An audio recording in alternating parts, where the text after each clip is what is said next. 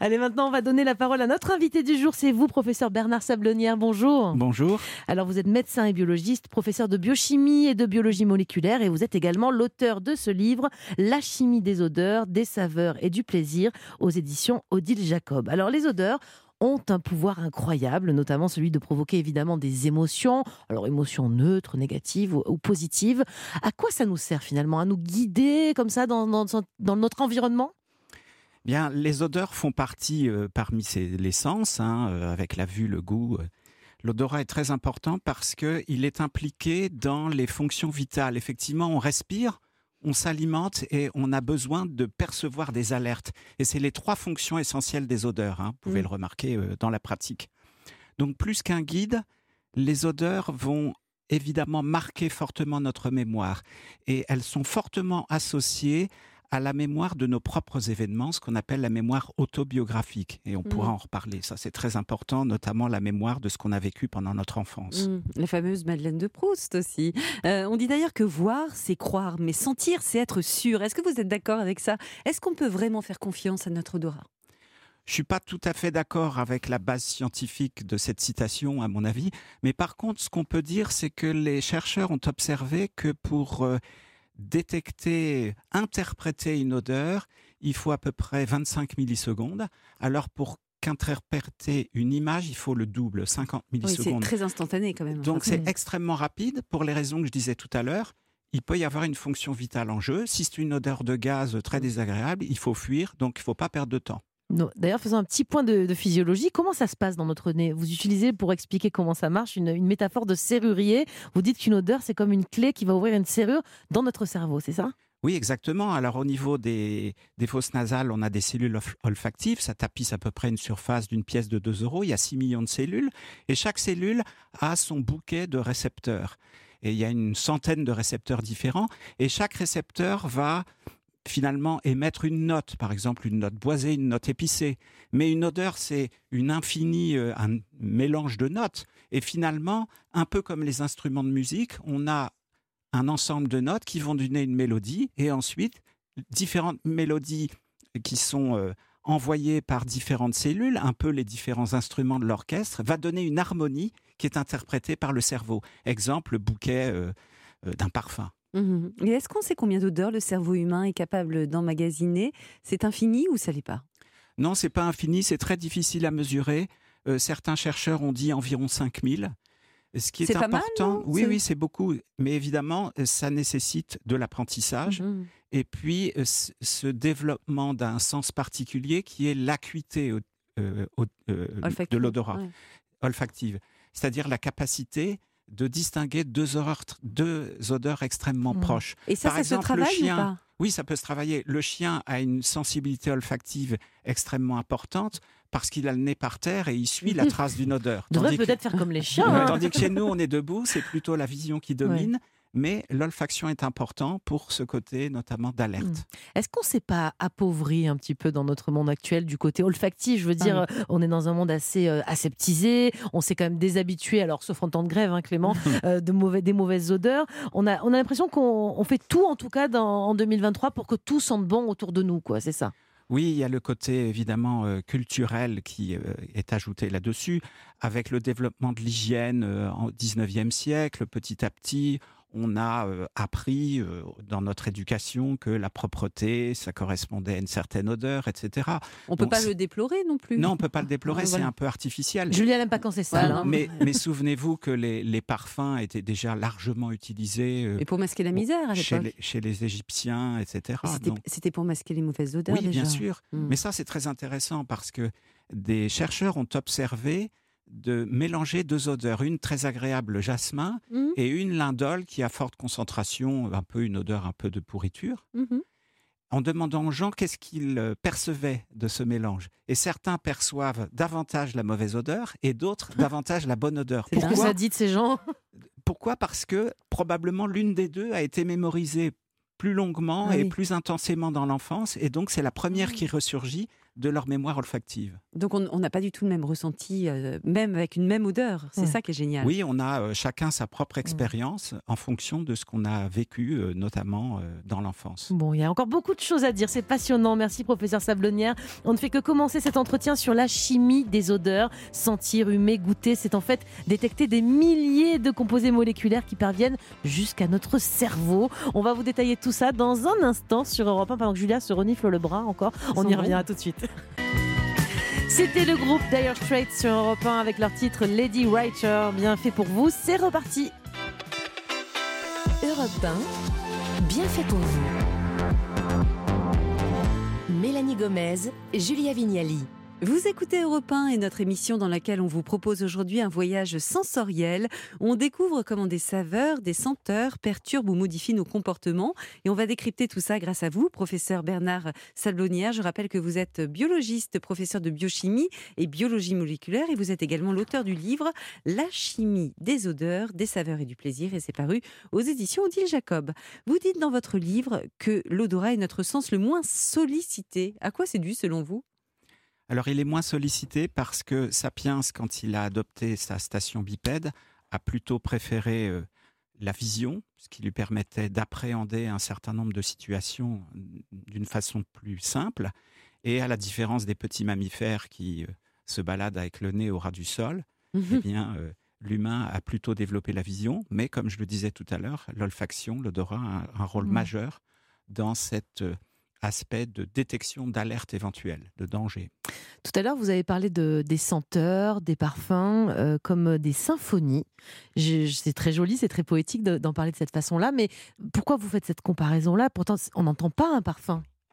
Non, on n'entend pas un parfum. Et d'ailleurs, les chercheurs se sont posé la question que beaucoup d'entre nous ont du mal à nommer une odeur. Mmh. Et c'est probablement dû au fait que le langage s'est développé dans le cerveau humain beaucoup plus tardivement que le cerveau olfactif. Donc il fallait apprendre toute une nouvelle sémantique par rapport à la variété des odeurs. Et on a l'impression que les souvenirs et les émotions liées à certaines odeurs sont plus forts que ceux qu'on ressent en voyant, je sais pas, moi par exemple une photo. Comment vous pouvez expliquer ça? Oui, tout à fait. Alors effectivement, un certain nombre d'odeurs sont très fugaces. Si on croise quelqu'un dans la rue mmh. dont le parfum nous plaît, bon bah de toute façon il n'y a pas de comportement nouveau à déclencher. On passe son chemin, c'est tout. Mais euh, il y a certaines odeurs qui euh, influent énormément notre mémoire. On peut prendre l'exemple du doudou des, petits-enfants, et dès que la maman lave le doudou, ça va plus. Quoi. Ah, ils sont pas contents, ils sont déstabilisés. Hein. Voilà, mm. cette perception de calme qui est associée à cette mémoire olfactive est perdue. Mmh. Euh, on disait tout à l'heure qu'effectivement, on a des odeurs, notamment celles qui remontent à notre enfance, qui sont vraiment très imprégnées dans notre cerveau. Euh, moi, je vous disais même en off il y a deux secondes que je préférais l'odeur du linge propre chez ma mère. Que le, je dis pas ma lessive est très bonne et mon linge sent très bon aussi, mais il y a une odeur de quand elle l'étendait à l'extérieur, comme ça, dans le sud de la France en plus. À chaque fois que j'y retourne, en plus, je trouve que son linge sent extrêmement bon. Enfin, il y a quelque chose qui, qui, qui fait du bien à l'intérieur. Oui, tout à fait, parce que cette odeur-là est plus ancienne. Elle a été inscrite dans votre mémoire et elle relate une, un des épisodes de votre vie qui vous avait fait plaisir mmh. Alors moi j'ai quand même une question. Pourquoi alors que j'adore mon parfum, je ne le sens plus? Je ne me sens pas. Je n'arrive pas à me, blairer, à me sentir. alors sa propre odeur euh, émet un signal neutre parce qu'on ne peut pas être alerté par soi-même. On ne peut ah. pas avoir peur de soi-même. Donc au fur et à mesure, cette odeur propre de son corps, odeur corporelle, devient mmh. neutre. Il faut rappeler qu'il y a trois possibilités de valence dans les odeurs. Soit neutre, soit plaisante, soit déplaisante. Donc il faudrait que je change de parfum pour de nouveau le sentir? Éventuellement, oui. En changeant de parfum, pas ça de tourner, on a l'impression... en fonction des saisons, les parfums? Pas forcément, je suis assez On a l'impression d'avoir une odeur nouvelle, donc on va lui associer des événements nouveaux. Alors justement, on parle de parfum et ça tombe bien parce qu'on a une auditrice d'Europe 1 qui vient de nous laisser un message. Euh, c'est Laure, elle a laissé son message sur le répondeur d'Europe 1, le 3921. On l'écoute. Bonjour l'équipe, moi c'est Laure. Donc euh, bah, pour le coup, je fais partie des personnes assez sensibles au parfum. J'ai souvent un sentiment de nostalgie en fait quand je sens mon parfum que j'ai porté euh, jeune ou il y a 10 ans. Euh. Et quand je sens bah, mon parfum actuel sur quelqu'un, ça me dérange parce que je pense que bah, le parfum on se l'approprie et on n'a pas envie que les d'autres personnes en fait sentent notre parfum.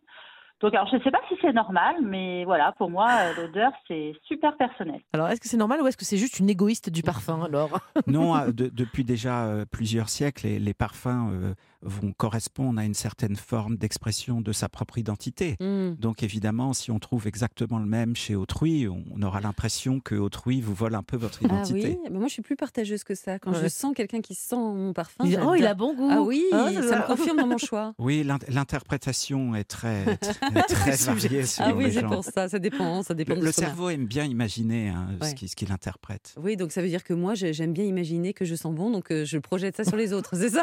Pour ça, je crois que c'est partagé par à peu près toute la Toute population. population. Alors, dans le livre, vous cassez un peu la magie de certaines odeurs, par exemple les frites, qui sentent en fait le méthional et le pain grillé, dont on parlait tout à l'heure, qui sent bon, grâce à l'acide butanoïque. Est-ce qu'on peut synthétiser toutes les senteurs ou certaines sont vraiment trop complexes? Alors certaines sont trop complexes, mais effectivement, un certain nombre de molécules, un peu comme des clés, se fixent sur, les, sur des récepteurs d'odeur et vont donner une note. Par exemple, une note épicée ou une note grillée. Mais comme je le rappelais tout à l'heure, euh, une odeur, c'est vraiment un mélange, un bouquet de- d'un tas de notes. Mhm. Par exemple, dans Habit Rouge, vous avez juste trois notes cannelle, fruité, épicé. Alors que dans Chalimard, vous en avez six. Et les deux molécules sont légèrement différentes.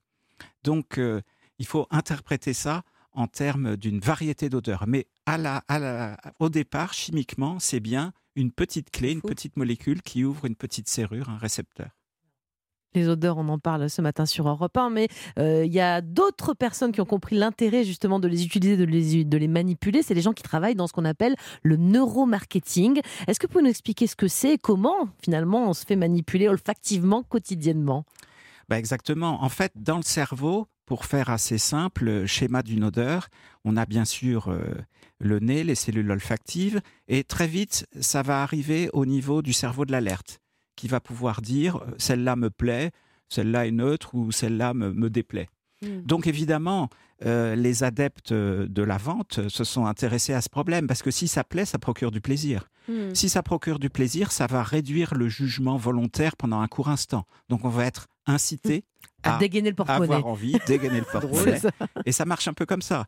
Mais Donc par exemple, vous avez un exemple concret de neuromarketing comme ça olfactif euh, Ah bah il y a des odeurs de cacao ou de café qui sont utilisées Ouais. par euh, voilà euh, certaines sociétés qui vont attirer les gens pour prendre un petit déjeuner ou prendre un café à la sauvette. Bien sûr, c'est utilisé.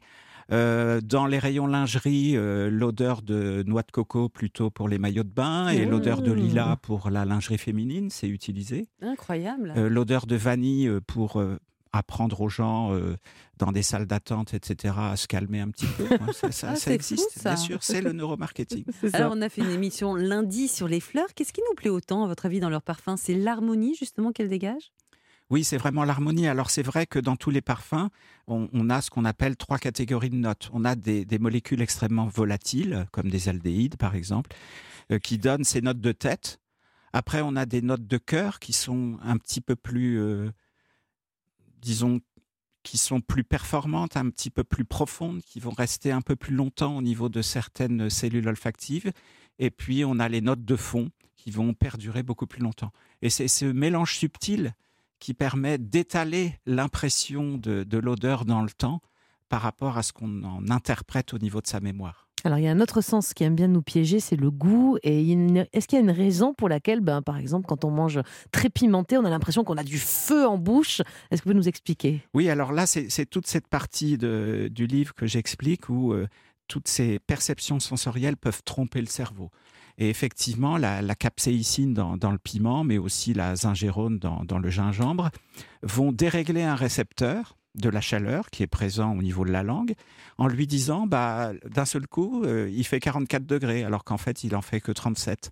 Donc, on a cette impression de chaleur, mais qui est, en fait, on a détrompé le récepteur en- de, de- de la chaleur. Et nous, on cherche à, cause de la éteindre l'incendie alors qu'on est juste flouté dans cette histoire. Exactement. Merci à vous, euh, professeur Sablonnière. On va continuer dans quelques instants avec vous ce décryptage sur la chimie des odeurs. On va voir notamment comment certaines huiles essentielles peuvent avoir un effet chimique sur notre organisme. On va tout vous expliquer sur Europe 1. Alors à tout de suite.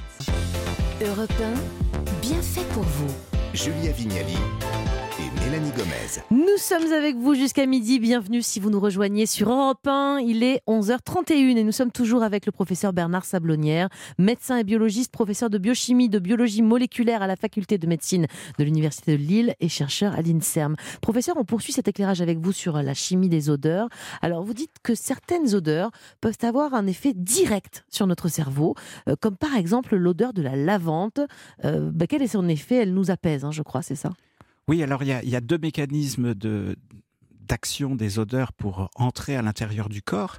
Il y a évidemment la voie olfactive avec ces, ces petites molécules qui se fixent sur les récepteurs, mais il y a aussi euh, la voie respiratoire. Et certaines de ces substances peuvent, euh, peuvent arriver via les alvéoles pulmonaires dans le sang et donc parvenir assez rapidement au cerveau. Hmm. Donc c'est, ça a été démontré pour le linalol de la, de la lavande, effectivement, qui va ralentir l'effet d'un accélérateur du cerveau qui s'appelle le glutamate. Ralentir son effet, donc ça aura un effet un petit peu calmant. Donc si on est un peu stressé, euh, on peut Mm. l'utiliser en, je sais pas, en huile Voilà. essentielle ou même la plante en elle-même, en avoir dans Même son jardin. si euh, euh, je suis pas sûr que sous l'oreiller ça soit aussi efficace, mais Mm. en diffuseur ça peut Mm. l'être. Et le, le deuxième signal que ça envoie dans le cerveau, c'est que ça va activer euh, la libération de sérotonine, Hmm. qui est une des hormones Mm. qui nous met de bonne humeur et qui participe à la pas perception du priver, La plaisir. lavande a tout bon, hein, je crois. Il ne faut pas s'en priver. Vous parlez aussi des huiles essentielles et elles peuvent avoir un effet chimique sur notre organisme, comme celle de l'eucalyptus qui détend les fibres de nos bronches. Est-ce que c'est pour ça qu'on qu'on le recommande justement quand on est malade? Oui, alors effectivement, il a un effet avéré et vérifié euh, en calmant la toux parce que son, son effet direct moléculaire, son mécanisme d'effet moléculaire, c'est de réduire les contractions des, des fibres musculaires lisses qui, qui sont dans la paroi des bronches. Donc quand on est un peu encombré, faire des inhalations comme nos grands-mères notamment nous le préconisaient Exactement. avec de l'eucalyptus, c'est c'est efficace Ça a et un c'est effet prouvé. hein. aussi un, un peu anti-inflammatoire localement. Donc, c'est pas juste une recette de grand-mère, c'est efficace, Absolument. vraiment. Il y a des odeurs qu'on déteste presque unanimement, comme celle de l'ammoniac évidemment, mais il y en a d'autres qui divisent les gens, euh, notamment sur l'essence. C'est vrai que c'est rigolo, il y a des gens qui adorent cette odeur de l'essence à la, à la pompe et, et d'autres qui la, qui la haient. Comment ça s'explique? Est-ce que l'odorat et le goût dépendent aussi de notre histoire, euh, de notre mémoire, voire même de notre culture peut-être Oui, mais aussi, on- n'a pas encore parlé, ça dépend aussi de nos gènes. Et euh, les gènes des récepteurs olfactifs s'expriment de façon un peu différente. Euh, on est tous différents, donc euh, les gènes s'expriment de façon différente, même dans ce domaine-là. Et on peut prendre un bon exemple avec l'odeur de musc.